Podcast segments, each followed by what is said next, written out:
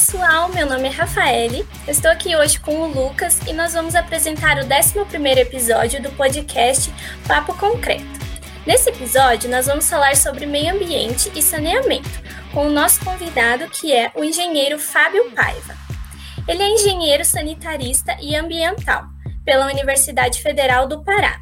Também é mestre em engenharia civil pela USP, pesquisador em hidráulica e recursos hídricos. Ele também tem experiência nas áreas de engenharia hidráulica, modelagem hidrodinâmica computacional e monitoramento ambiental.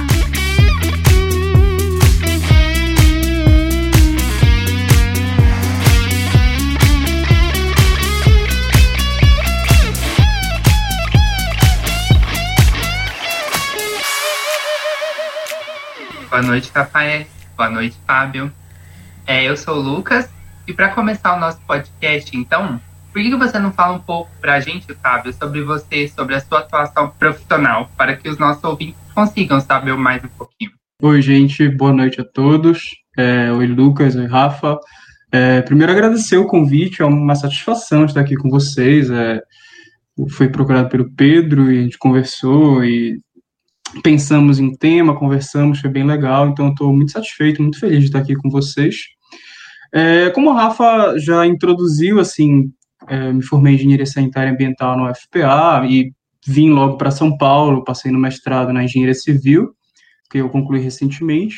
É, só que é, essa a engenharia civil aqui ela tem algumas divisões de áreas, eu acabei ficando na área de, de meio ambiente. Então, ainda que o mestrado seja engenharia civil, eu continuei na minha área assim de de meio ambiente. Hoje eu trabalho com, com pesquisa, sou pesquisador. Atualmente faço pesquisa na área de hidráulica fluvial, hidráulica estuarina, mais voltada para a região de portos. Então, é, como ela falou também, a parte de modelagem computacional, eu estudo esses, esses ambientes, o rio e o estuário, em ambiente computacional.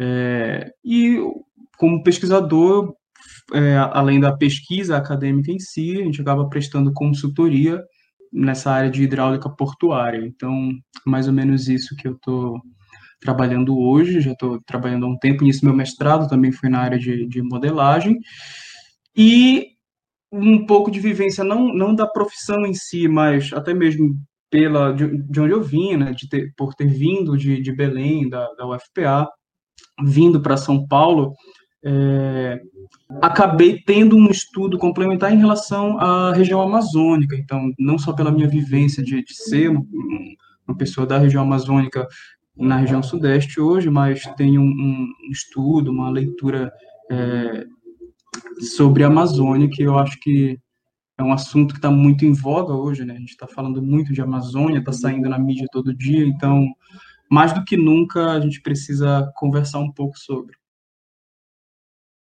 Perfeito, Fábio. É, então agora, gente, para entrar no nosso tema, nós gostaríamos que você contasse para a gente o que é de fato ser um engenheiro sanitarista e ambiental, como são o mercado de trabalho e as áreas de atuação de um engenheiro sanitarista e ambiental.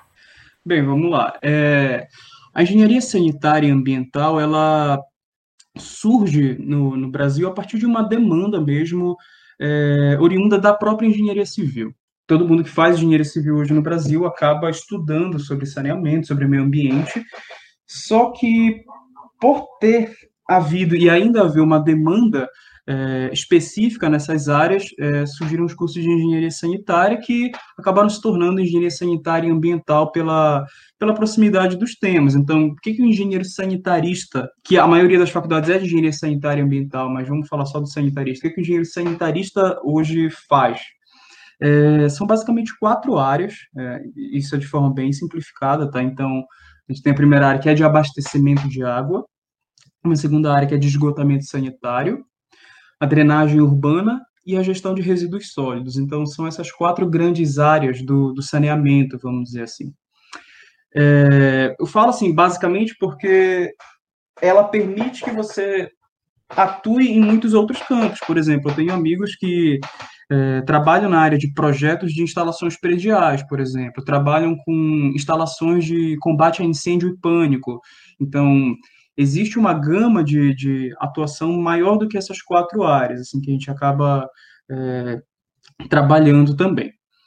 É, por estar muito atrelada com a parte de meio ambiente, as faculdades acabaram se tornando de engenharia sanitária e ambiental, e aí, com esse acréscimo no currículo de, da engenharia ambiental, aí você amplia ainda mais a sua área de, de atuação. Então, você trabalha com licenciamento ambiental, controle de poluição, gestão de recursos hídricos, é, hidrologia, hidráulica ambiental, que é onde eu trabalho, por exemplo, mas também pode trabalhar com geoprocessamento, geotecnia.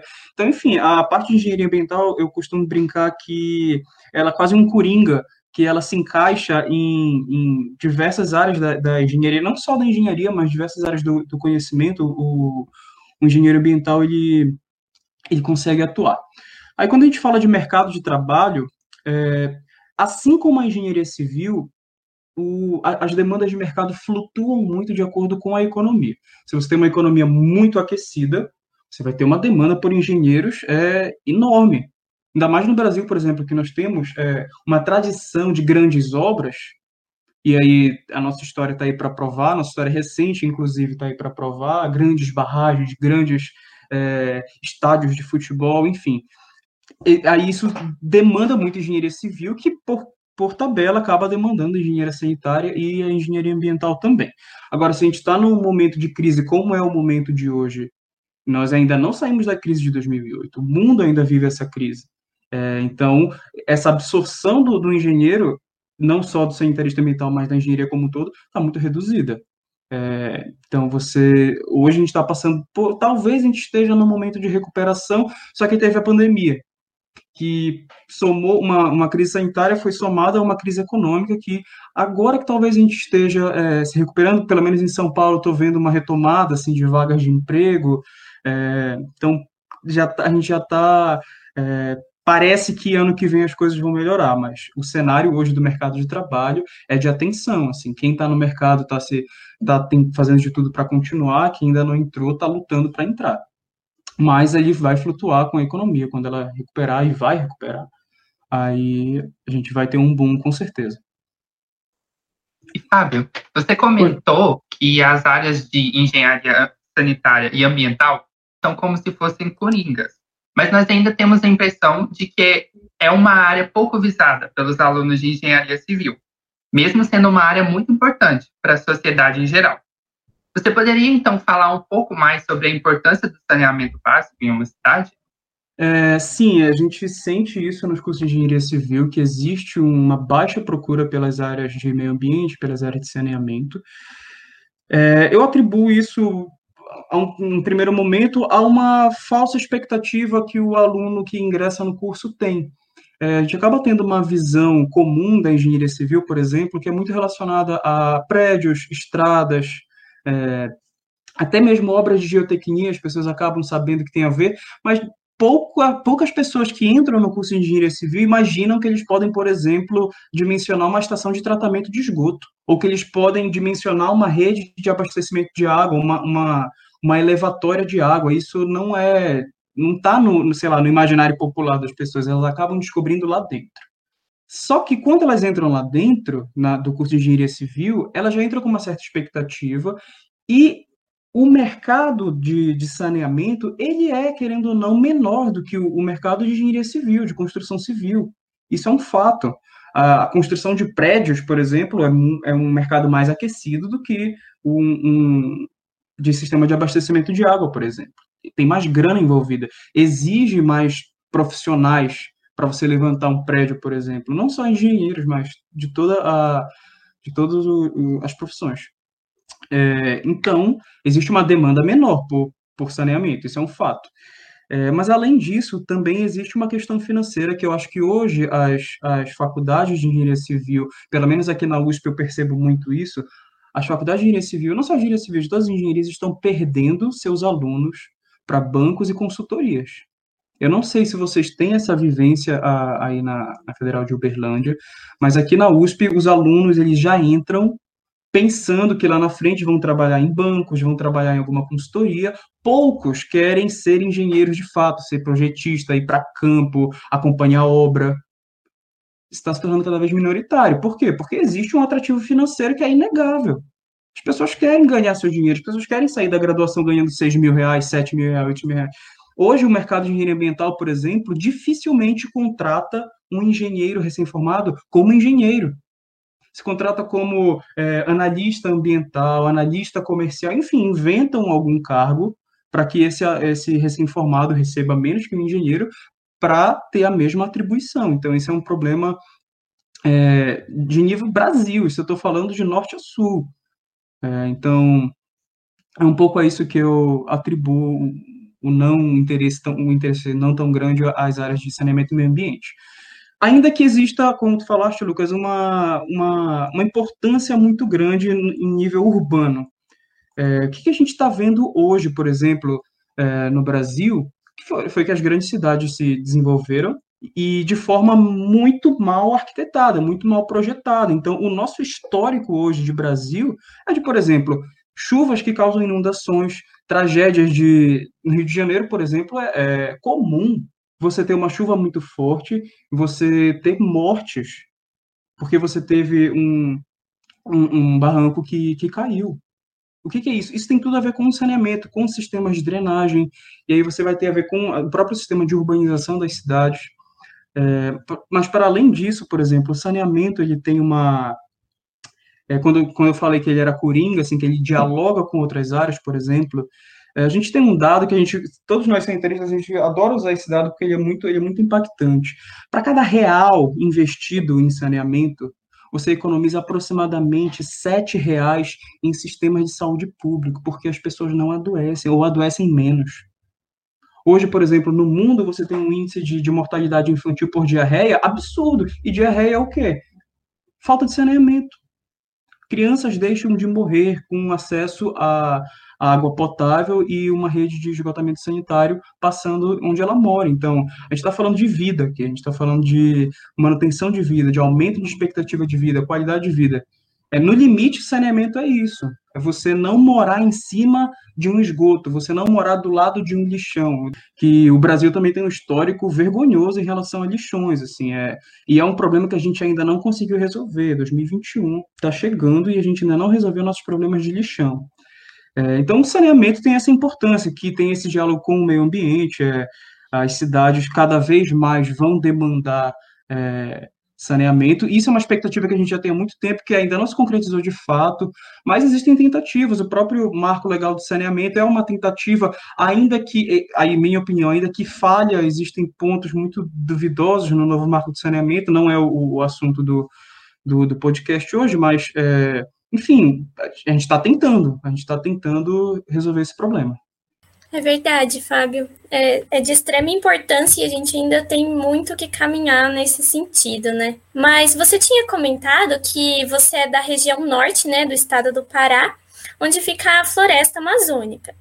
Você poderia contar para gente um pouco sobre o desmatamento na Amazônia, sobre a importância dela e a forma como o resto do Brasil e do mundo veem a Amazônia?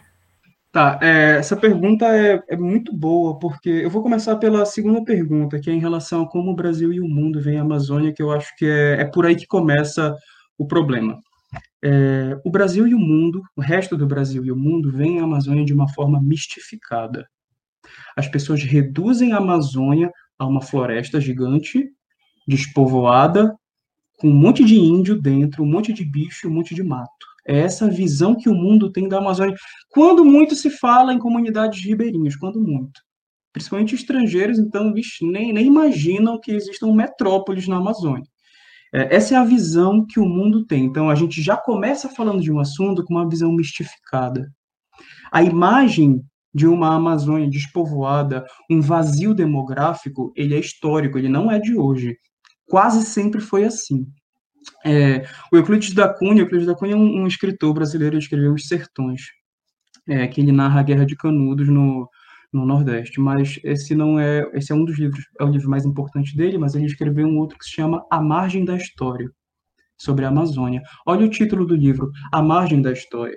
É, então, é exatamente assim que a Amazônia é vista, como um território gigante, despovoado e sem história. É, se a gente começa o debate sobre a Amazônia pensando só numa floresta despovoada, a gente vai cometer equívocos que essa é a história também de, de tentativas de intervenção na Amazônia, de equívocos. É, pensar a Amazônia de fora, trazer soluções de fora para dentro, sempre foram é, processos muito danosos para os povos, é, sejam os povos, povos, tradicionais, os povos ribeirinhos ou os povos das metrópoles da, da Amazônia, é, sempre foi muito, muito danoso. O melhor exemplo disso é durante a ditadura militar, pelo caráter assim, de tentativa de, de integração, existia um, um lema para a Amazônia chamado integrar para não entregar, então, tinha essa ideia de trazer a Amazônia para dentro do Brasil, digamos assim. É, eles fizeram obras faraônicas e, e, verdadeiros elefantes brancos, como a Transamazônica. A Transamazônica foi um, um erro, um erro dentro da Amazônia, porque você cortou a Amazônia ao meio, você invadiu territórios, você teve problema com tribo indígena, você teve problema com doenças, é, e é um projeto que nunca deu certo. Hoje a Transamazônica é um, é um elefante branco, é, um, é, uma terra de ninguém, basicamente. Existe um filme também chamado Uma Transa Amazônica, sugiro muito. Ele fala sobre o processo, por exemplo, de prostituição que se deu ao longo da, da Transamazônica. É, agora indo para a tua pergunta, Rafa, sobre, sobre desmatamento na Amazônia, o que, que acontece? Como a história da Amazônia ela sempre foi uma história trazida de fora para dentro, uma história de uma visão muito colonialista em relação àquele território, é, o desmatamento, então a ideia de trazer o progresso, vamos colocar entre aspas, o progresso sempre foi através de formas muito agressivas. O desmatamento é uma delas. Então você tem uma uma chegada de desmatamento muito grande nessa época que eu te falei, na época da, da ditadura militar, que é o que a gente chama de cinturão é, soja-boi. O cinturão soja-boi, ele vem do, da região centro-oeste e vai avançando para dentro da região amazônica. E isso trouxe, obviamente, conflitos sociais absurdos, absurdos na década de 80, que culminou, inclusive, com o assassinato do Chico Mendes, um herói nacional. Chico Mendes foi assassinado em 1988. E isso foi o ápice assim, dos conflitos é, socioambientais na Amazônia na década de 80, que aí você tem a, a, nossa Constituição de 88, que ela tenta dar um basta nisso. A Constituição de 88 ela é muito preservacionista em relação à floresta. De novo, uma visão é, de fora para dentro, de tentar proteger a Amazônia, que é um território sagrado, que é um território intocável. Outra visão equivocada, porque ao longo da década de 90 você tem uma, um preservacionismo absurdo da Amazônia, que é, você vai ter muita criação de território indígena, isso é corretíssimo, você vai ter unidade de conservação, isso é corretíssimo, só que não se pensou num desenvolvimento sustentável para essa região. Então, a década de 90 ela foi uma década de, de um preservacionismo muito grande por conta de um, de um processo de desmatamento, é, um processo de violência muito grande nas décadas passadas, e a gente entra no século, no século XXI com uma Amazônia é, que não conseguiu acompanhar o desenvolvimento, então você vai jogando para os polos, aí, ou, e hoje aí a gente vem, joga para o século XX. Hoje a gente volta para uma visão é, invasora da Amazônia. A gente está com dados absurdos de desmatamento, conflitos socioambientais. O, o Brasil é o terceiro país que mais mata ativistas ambientais no mundo. A gente está atrás só da Colômbia e das Filipinas. É, de todos esses ativistas que morrem, 90% deles estão onde? Na região amazônica. Porque, é claro, é lá que está essa fronteira soja-boi que vai avançando, e ela não avança é, de uma forma legal, no sentido de legalidade, ela, ela avança de uma forma ilegal. Então, ela vai para áreas protegidas, ela vai para territórios indígenas. E a gente tem, hoje, um governo federal negacionista, dizendo não, o incêndio é provocado pelos índios o incêndio acontece naturalmente. Então, a gente está hoje voltando para uma situação de conflito que lembra muito a, a, década de 80. Então, a gente basicamente regrediu aí uns 40 anos pensando em, em, em proteção da Amazônia. Sim, Fábio, eu gostei muito dessa análise que você trouxe, que é de como a sociedade em geral vê os povos indígenas como tipo inferior e que precisa ser educado e que às vezes eles não têm direito de estar ocupando aquele lugar que é deles devido à história deles. Ainda falando sobre a região norte, Nós sabemos que o Amapá vem enfrentando uma crise energética sem precedentes atualmente. Como o saneamento básico, então, é prejudicado nessa situação? E o que, que o nosso governo federal deveria fazer para evitar uma crise como essa? É, sim, hoje o Amapá está enfrentando uma crise sem precedentes que a única, o único cenário em que isso poderia acontecer no Brasil é na Amazônia. Isso não aconteceria em nenhuma outra região do Brasil, é óbvio. A gente está há três semanas. O Amapá está há três semanas numa crise energética absurda, são mais de 800 mil pessoas afetadas. É, então você pensa assim, um, uma crise dessas, uma crise energética, ela afeta toda a cadeia produtiva, a vida de todo mundo. E respondendo a tua pergunta em relação a saneamento, não existe saneamento sem energia elétrica. Então, desde a captação de água, por exemplo, existe um sistema elétrico que vai fazer essa captação. A distribuição dessa água, ela passa por um sistema elétrico, um conjunto motor-bomba, enfim. O próprio sistema de tratamento dessa água demanda energia elétrica, então você tem simplesmente a interrupção da, da, da do fornecimento de água. Foi, isso, foi exatamente isso que aconteceu. É, se vocês procurarem no jornal, vocês vão, nos jornais, vocês vão ver que teve um aumento de casos de diarreia no Amapá nesses últimos, nessas últimas semanas, porque as pessoas estavam bebendo água que elas encontravam. É, então, você vai ter mais crianças sendo internadas com diarreia e, de novo, diarreia e vômito podem ser causas de, de mortalidade infantil. É, então, você vai ter um aumento de casos de diarreia, porque as pessoas estão pegando água de um poço que elas não, que elas não conhecem, elas estão pegando água de uma fonte totalmente é, desconhecida, e estão ingerindo, claro, as pessoas têm que fazer suas coisas. Mas isso só poderia ter acontecido na Amazônia, em nenhum outro lugar do Brasil isso teria acontecido. De novo, a gente tem que martelar nisso, porque existe esse apagamento, digamos assim, intencional da Amazônia, no sentido de tratá-la como algo exógeno, tratá-la como algo não Brasil, ainda que a gente esteja falando de metade do território nacional. É, aí tu fizeste uma pergunta a respeito do ah, o que, que o governo federal poderia fazer. O que, que ele fez hoje? Nos, nas primeiras semanas, houve, pelo que eu entendi, houve uma negligência total, e depois de vários dias houve um encaminhamento de, de geradores para a região. Chegaram de balsa através da, é, de Manaus e Aí a pergunta que eu faço é por que isso não foi feito nos primeiros dias? A gente tem uma, a gente tem é, as forças armadas, a gente tem a, a, Força Aérea Brasileira, que ela tem aviões cargueiros. Eles não poderiam transportar esses geradores para lá. Claro, geradores não são solução, é um, um paliativo. É para quê? Para o hospital funcionar, para sistema de abastecimento de água funcionar, para as pessoas poderem se comunicar, fazer uma ligação. Eu tenho parentes em Macapá. A gente teve dificuldade de comunicação. Eles passaram alguns dias sem conseguir falar. A gente soube depois que estava tudo bem e tal, mas houve uma dificuldade de comunicação. Então, esses geradores que chegaram depois de duas semanas deveriam ter chegado em, no primeiro dia. Que seria o que teria sido feito, por exemplo, se isso tivesse acontecido numa região sul do Brasil, por exemplo. É, e hoje, agora que estão começando a solucionar depois de três semanas no meio de uma pandemia, no meio de eleições é, municipais, e é só mais um exemplo de descaso assim com, com a região amazônica. Não é um, isso não, não é um ponto fora da curva. Essa é a regra, na verdade. Quando a gente fala de região amazônica, essa é a regra. E a gente, a gente tem cidades na Amazônia, por exemplo, Belém e Manaus, com populações enormes. Manaus tem mais de 2 milhões de habitantes. É uma população quase igual a BH o que justifica esse isolamento? É, existe um isolamento geográfico, praticamente, mas o que, que justifica esse isolamento com o resto do país, no sentido de informação, no sentido de conhecimento, no sentido do que chega para a gente aqui na, nas regiões sul e sudeste? É, Belém é uma cidade com um milhão e meio de habitantes também.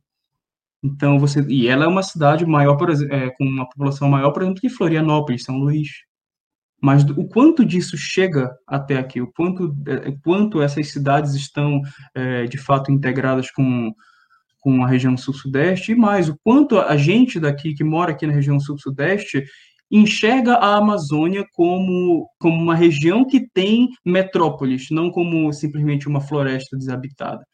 Esse é um ponto também. É, realmente, Fábio, a gente percebe uma enorme negligência, né? É, com a região norte, inclusive na questão do saneamento básico, e Manaus se destaca por ser uma cidade grande e possuir concessão privada nessa área. Então, por que, mesmo sendo um setor privado, o saneamento em Manaus é tão precário? E qual estratégia seria possível para resolver esse problema? É, sim, é, Manaus é um exemplo de má privatização. A gente tem excelentes exemplos no Brasil de privatizações, temos excelentes exemplos de empresas públicas também. Hoje, se você vê as 10 cidades com melhor saneamento, as 10 são de empresas públicas. Se você pega é, Santos, por exemplo, é um exemplo de, de saneamento no Brasil, e você tem a Sabesp, que é uma empresa é, tecnicamente muito boa, é, com, ela enfrenta desafios na cidade de São Paulo, que é uma das maiores cidades do mundo, e você tem um índice de saneamento em São Paulo, pelo menos no que, que diz respeito ao abastecimento de água, muito bom, muito bom. É, então, Manaus ela é um exemplo de desastre de privatização. É, hoje a gente tem índices absurdos em Manaus mas que não são caso isolado na, na, nas cidades amazônicas. Se você pega, falando agora das 10 melhores cidades, entre as 100, né, das 10 melhores, se você pega as 10 piores, a maioria está na região norte. A pior das 100 é de um município no Pará, bem perto de Belém, inclusive, chamado Ananindeua.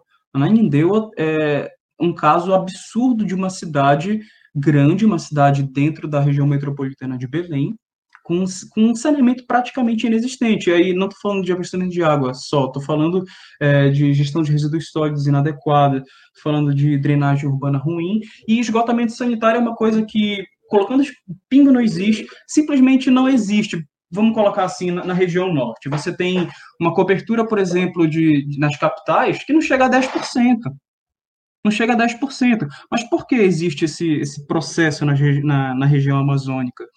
É, como as grandes cidades são banhadas por rios muito grandes, rios muito caudalosos, houve uma, vamos dizer assim, uma cultura de lançar esse esgoto in natura no, nesses rios, porque ele tem uma capacidade de diluição absurda. Só que, claro, isso tem um, tem um contraponto que você vai ter uma cidade sem saneamento que sofrem, as cidades sofrem muito com alagamento e você vai ter um, um caos no que diz respeito à drenagem urbana, no que diz respeito ao esgotamento sanitário. A solução para todos esses problemas de saneamento e as grandes cidades do Brasil hoje, é, pelo menos São Paulo, pode servir como exemplo, digamos assim, é um, um investimento público maciço e uma uma participação do, das empresas privadas, porque a, a, gente tem uma ideia que ah, é, no Brasil as coisas são muito públicas na área de saneamento, o que não é verdade. Se você pega é, parte de tratamento, por exemplo, tratamentos específicos de esgoto, se você pega toda a parte de tratamento industrial, é tudo privado. É tudo privado. Então a gente tem uma participação considerável assim, do setor privado no saneamento no Brasil, só que ninguém trabalha sozinho. Ninguém trabalha sozinho. É, só que falar de saneamento é, na região amazônica perpassa necessariamente por você estipular prioridades numa região que é historicamente negligenciada. A gente vai ter que bater nisso de novo. A gente vai ter que bater nisso de novo, porque hoje você tem exploração de, de recursos naturais na Amazônia e essa grana não fica na Amazônia. Essa grana não fica lá, essa grana vai para fora, essa grana está em empresas privadas, então, você tem grandes madeireiras, por exemplo, você tem o avanço de, dessa soja, desse boi lá, mas essa grana não fica na região amazônica, essa grana provavelmente é de, de grande latifundiário, que é da região centro-oeste. Então, você tem uma exploração, uma super exploração de recursos naturais, de uma forma nada sustentável, que não permite que esse dinheiro fique. Belém, por exemplo, é uma cidade que vive de serviços. Não faz sentido uma é, duas capitais, Belém e Manaus, duas capitais é, na Amazônia, duas capitais com um potencial muito grande, um potencial comercial muito grande, é, porque por estarem na região amazônica, terem esses índices. Por que eu digo de por estarem na região amazônica? O que, que as ciências naturais hoje no mundo, estou falando de mundo, o que, que as ciências naturais hoje tem de vanguarda? Quais são as áreas que são mais despertam mais interesse nas ciências naturais? Aqui eu estou falando de biotecnologia, de mudanças climáticas, é, de, da parte genética, geologia. O que está sendo mais estudado? Um, Polo Norte e Polo Sul. os polos estão sendo muito estudados porque eles dão respostas para a gente do, de como o mundo funciona. Então, você vai ter grandes potências do mundo com bases fixas lá, no Polo Norte e Polo Sul, estudando essas regiões. Então, esse território já está bem dividido. Você tem os fundos oceânicos, que aí você vai ter uma biodiversidade absurda que a gente está conhecendo, você vai ter processos geológicos é, que vão acrescentar muito para as ciências naturais, então, mas essa área dos fundos oceânicos ainda está muito é, não regulada, e você tem região amazônica. A região amazônica é a maior biodiversidade do mundo. E biodiversidade hoje é como se fosse um é, como se fossem as drogas do sertão lá do século XVI. É o, que, é o que interessa hoje, é o que tem de vanguarda de ciências naturais. Porque é a partir dessa biodiversidade, por exemplo, que você vai desenvolver remédios, que você vai desenvolver cosméticos, que você vai desenvolver materiais. Imagina a quantidade de árvores, por exemplo, que você tem na Amazônia que não foram nem um pouco estudadas, que poderiam, por exemplo, desenvolver materiais para a indústria automobilística, por exemplo para a indústria espacial, por exemplo. Então, perpassa, respondendo a tua pergunta em toda essa volta, o saneamento no, na Amazônia perpassa necessariamente por repensar a forma de desenvolvimento sustentável na Amazônia, que exige sim a exploração dessa biodiversidade, mas não numa exploração é, predatória, destruidora, mas numa exploração sustentável mesmo, de extrair dessa, desse potencial incalculável, incalculável. A, as possibilidades de de subprodutos derivados da biodiversidade é tão grande que é óbvio que existem interesses internacionais na Amazônia. E isso não é de hoje. Não é, de, não é à toa que existem é, presidentes dos Estados Unidos falando que a Amazônia tem que ser preservada. Eles não estão interessados no povo amazônico, por exemplo. Eles não estão interessados no saneamento da Amazônia. Eles estão interessados nesse potencial econômico que a gente tem não só de, de, de toda essa biodiversidade, mas, por exemplo, água. Você fala da, do, é, do Rio Amazonas, por exemplo, a vazão do Rio Amazonas é de 200 mil metros cúbicos por segundo. Eu não faço nem ideia do que é isso. A gente não consegue conceber o que, o que, o que é isso, 200 mil metros cúbicos por segundo. Isso é uma, isso é uma vazão absurda que é, é, brilha os olhos de qualquer país. Você pensa num país da Europa que existe promessa de crise hídrica para a Europa é, nas próximas décadas, e, e, existe uma região amazônica que é mal gerida por um governo federal, e opa, é, é essa mal gestão da, da, do governo federal, essa falta de soberania, que faz eles terem esses discursos intervencionistas na Amazônia. E faz o governo federal ter uma resposta ainda mais ridícula, falando que não existe incêndio, que a gente cuida muito bem da Amazônia, que está tudo bem. Obrigado. Então é mais ou menos isso. O que o problema do saneamento ele perpassa necessariamente por uma mudança de perspectiva de desenvolvimento sustentável para a Amazônia. Certo, Fábio. Agora nós estamos chegando na reta final. Uma última pergunta que nós gostaríamos de te fazer é o que você diria para as pessoas que estão nos ouvindo e gostariam de seguir essa área de engenharia ambiental e sanitária? Quais os desafios que elas vão enfrentar seguindo esse caminho? É, os desafios da, da área de engenharia sanitária e ambiental, antes de tudo, eles são os mesmos desafios de qualquer engenharia. É, a gente pensa, às vezes, que fazer engenharia ambiental é mais fácil porque não tem cálculo. Como, sei lá, na engenharia elétrica, na engenharia mecânica, que são tem uma carga de, de cálculo maior, uma carga de física maior, o que não é verdade. Então, as pessoas, muita gente entra nos cursos de engenharia ambiental achando que é uma engenharia mais fácil, que é uma engenharia mais soft. Você vai chegar no mercado de trabalho você vai se assustar, porque não necessariamente você vai encontrar uma realidade mais fácil. É, então, tem todo esse desafio já da formação. A formação em engenharia no Brasil ela é difícil, existe um nível de reprovação muito grande, de desistência muito grande, uma carga de estudo muito grande, que a, a engenharia sanitária ambiental não está isenta. É, o que ela difere do, dos outros, das outras engenharias, pelo menos na minha vivência, na minha percepção, é que ela pede do, do profissional um conhecimento extra engenharia. Por exemplo, é, você pode ser um engenheiro eletricista de, de laboratório, ficar em laboratório, ficar olhando para o computador, passar o dia inteiro programando, passar o dia inteiro mexendo em circuito. É muito difícil você ser um engenheiro sanitarista ambiental com esse perfil. ele é um perfil que você lida diretamente com órgãos é, ambientais, por exemplo, então você vai lidar com gente. Você vai lidar com gente pra caramba. Gente que não quer te ajudar, gente que. Você vai compor equipes multidisciplinares, como eu falei, de novo, às vezes a engenharia ambiental é uma engenharia coringa, então você vai ter que lidar com engenheiros civis, com oceanógrafos, com sociólogos, com biólogos. Então, ter esse traquejo é um diferencial na, na engenharia ambiental, em quem vai seguir esse caminho da engenharia ambiental. É, por exemplo, eu tive uma experiência de estágio em que eu estagiei no lixão do Aurá, que é um, um lixão histórico em Belém, um lixão que era, foi um dos piores lixões do Brasil, hoje está mais ou menos solucionado. E quando eu cheguei lá nessa, nessa realidade mais ou menos solucionada, eu ainda via, por exemplo, é, trabalho infantil eu tive de lidar com isso. Eu, a gente lidava mais ou menos com a gestão do que chegava de resíduos sólidos, só que lá tinha trabalho infantil.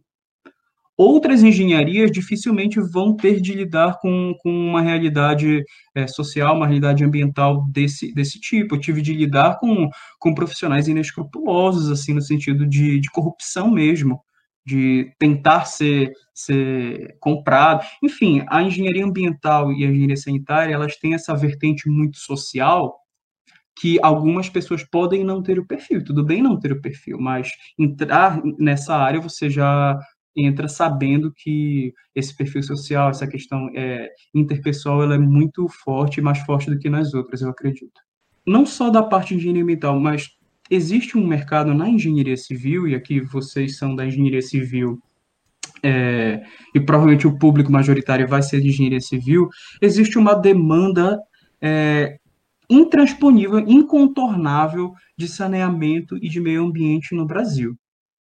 É, o que eu quero dizer com isso? A gente ainda tem no Brasil capitais e outras cidades menores com saneamentos é, praticamente inexistente, com índices de saneamento baixíssimos. E isso vai ser solucionado em algum momento, porque não tem jeito, e não tem como isso se prolongar para o resto da vida. A partir do momento em que existir um interesse é, de, de nível é, de união ou de estados mesmo de resolver esses problemas, e a gente já tem um histórico disso no Brasil, de momentos da nossa história em que o saneamento se tornou uma prioridade, os investimentos na área foram muito grandes, isso vai acontecer de novo, e quando isso acontecer, os melhores, os mais preparados vão, vão ser absorvidos. É, e do que a gente fala de hoje, de saneamento, é, a gente também pode falar de, dessa parte ambiental. A gente tem uma legislação crescente na área de meio ambiente que invariavelmente também vai demandar por mais, pessoas estudando licenciamento ambiental. As cidades vão se organizar de uma forma, de um, urbanisticamente, de uma forma mais sustentável. Isso é uma demanda mundial, não é uma demanda local. Então isso, essa onda vai chegar no Brasil. Essa onda hoje, ela está na Europa, ela está no Canadá, ela está no Japão, está na Austrália, está na China. Hoje a China é um que é um foi um país historicamente com, com questões ambientais gravíssimas. Hoje a China está em vanguarda em tecnologias ambientais e fontes de energia, e, enfim. Então, essa onda vai chegar no Brasil e quando chegar, a demanda vai ser grande e é muita grana. Muita grana envolvida nisso, porque existe pressão internacional para que os países se adequem a questões ambientais, questões é, de saneamento, de meio ambiente. Então, é, é uma área muito, muito desafiadora mesmo. Ela sai um pouco do, do lugar comum, porque, por exemplo, você pensa hoje em construção de prédio, por exemplo. Pelo menos aqui em São Paulo, os prédios que são erguidos são prédios Ctrl-C, Ctrl-V uns dos outros, inclusive feios. Inclusive feios. Então, o que você tem de, de, de demanda é, repro, é uma reprodutibilidade técnica. Se você quer ser aquele engenheiro que vai sentar, vai fazer um projetinho, vai fazer um cálculo estrutural, vai fazer um cálculo de fundação e essa vai ser sua vida, beleza. Se você está pensando em estar numa área de vanguarda, numa área de desafio técnico, desafio intelectual, desafio de humanidade mesmo, a parte de meio ambiente e saneamento com certeza é a mais convidativa, que foi a escolha de vida que eu fiz, por exemplo. Então, convido vocês também a pensarem no assunto. Bom, então nós gostaríamos de agradecer, Fábio, por ter aceitado o nosso convite e disponibilizado seu tempo para compartilhar sua experiência, o seu, seu conhecimento com a gente nessa noite. É, eu que agradeço o convite, foi, foi uma satisfação muito grande, Lucas, Rafa, parabéns pelo trabalho de vocês no PET. Nunca participei de PET, mas tenho amigos que foram petianos e sei que dá trabalho, sei que é um, é um trabalho, é, mas é um trabalho muito gratificante. Todos os petianos que eu conheci gostavam muito do que faziam na época da graduação, espero que vocês seja assim também, que vocês tenham se sintam muito felizes em fazer isso e parabéns mesmo, um trabalho muito bacana de divulgação científica. Olhei os podcasts anteriores, episódios anteriores, tem um conteúdo muito bacana, então vocês estão trazendo uma diversidade de assuntos bem legal, então não tão, ainda que o nome seja papo concreto, assim, passa uma, uma ideia de vamos falar mais só de engenharia, mas não, vocês trouxeram uns outros temas bem legais, eu gostei muito, assim, foi, é um, tá sendo um trabalho bem legal, parabéns, espero que seja um sucesso e que os alunos ouçam e outras pessoas ouçam também. Mais uma vez, Fábio, obrigado pela sua participação. Você com certeza agregou muito à discussão e ao tema. E é isso, pessoal. Fica aqui mais um episódio do podcast Papo Concreto. Daqui a 15 dias nós voltamos com outro podcast sobre desenvolvimento pessoal. Se você gostou, não esqueça de compartilhar nas suas redes sociais e com seus amigos. Um abraço e até logo.